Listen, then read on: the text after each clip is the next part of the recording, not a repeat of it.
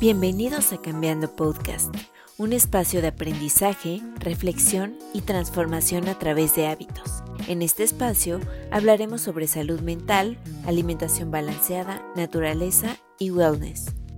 En este capítulo hablaremos de la alimentación consciente. ¿Te ha pasado que solo comes por comer y no conectas realmente con el alimento y tu cuerpo? Comer es algo que decidimos todos los días. Incluye mucho más que solo meter alimentos a la boca. Incluye cultura, emociones, sabores, sentidos, compañía, nutrición, salud. Por lo cual, realizarlo de manera consciente es todo un arte. Durante la vida, experimentamos vivencias que se asocian a nuestra forma de comer y relacionarnos con nuestro cuerpo a veces de forma positiva o negativa. ¿Has sentido una relación con lo que comes y con las señales que tu cuerpo te muestra?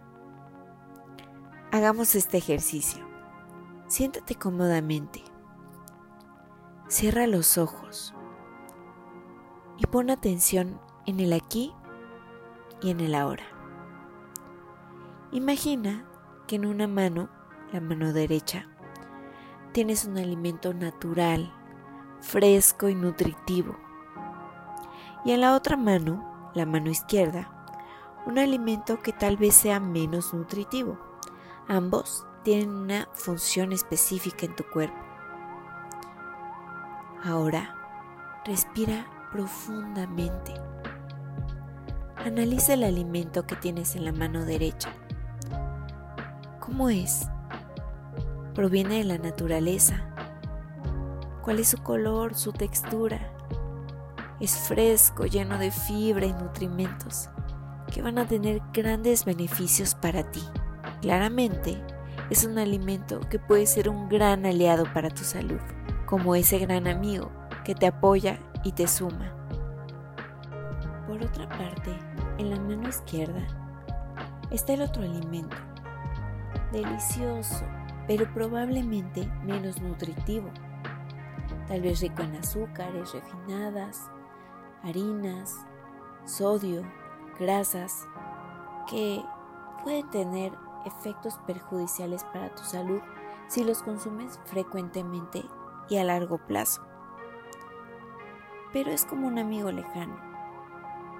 Puedes verlo de vez en cuando, disfrutar de su compañía. Sin embargo, no pasa nada si ocasionalmente lo frecuentas. Si decides comerlo, saborea su textura y sabor, disfrutándolo, porque no está todo el tiempo, pero toma en cuenta la cantidad y la calidad de dicho alimento. Y muy importante, trabaja en no sentir culpa.